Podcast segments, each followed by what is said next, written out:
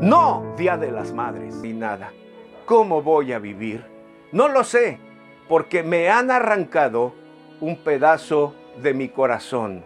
Qué fuertes palabras, ¿no es cierto? Y lo más triste de todo es que no reciben apoyo, ni ayuda, ni respuesta en sus gobiernos locales, estatales, ni en el federal, donde hoy se mencionó a todas las madres, madres abuelas, madres emprendedoras, empresarias, costureras y las madres buscadoras. Ni siquiera aparecieron en la lista.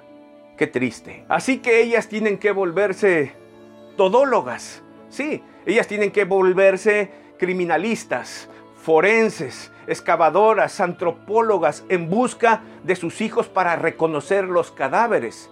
Las Madres Buscadoras de Sonora, este grupo, ya ha encontrado más de 2.000 cadáveres. Tienen en su lista 7.000 desaparecidos. Continuará. En nuestro estado, en Baja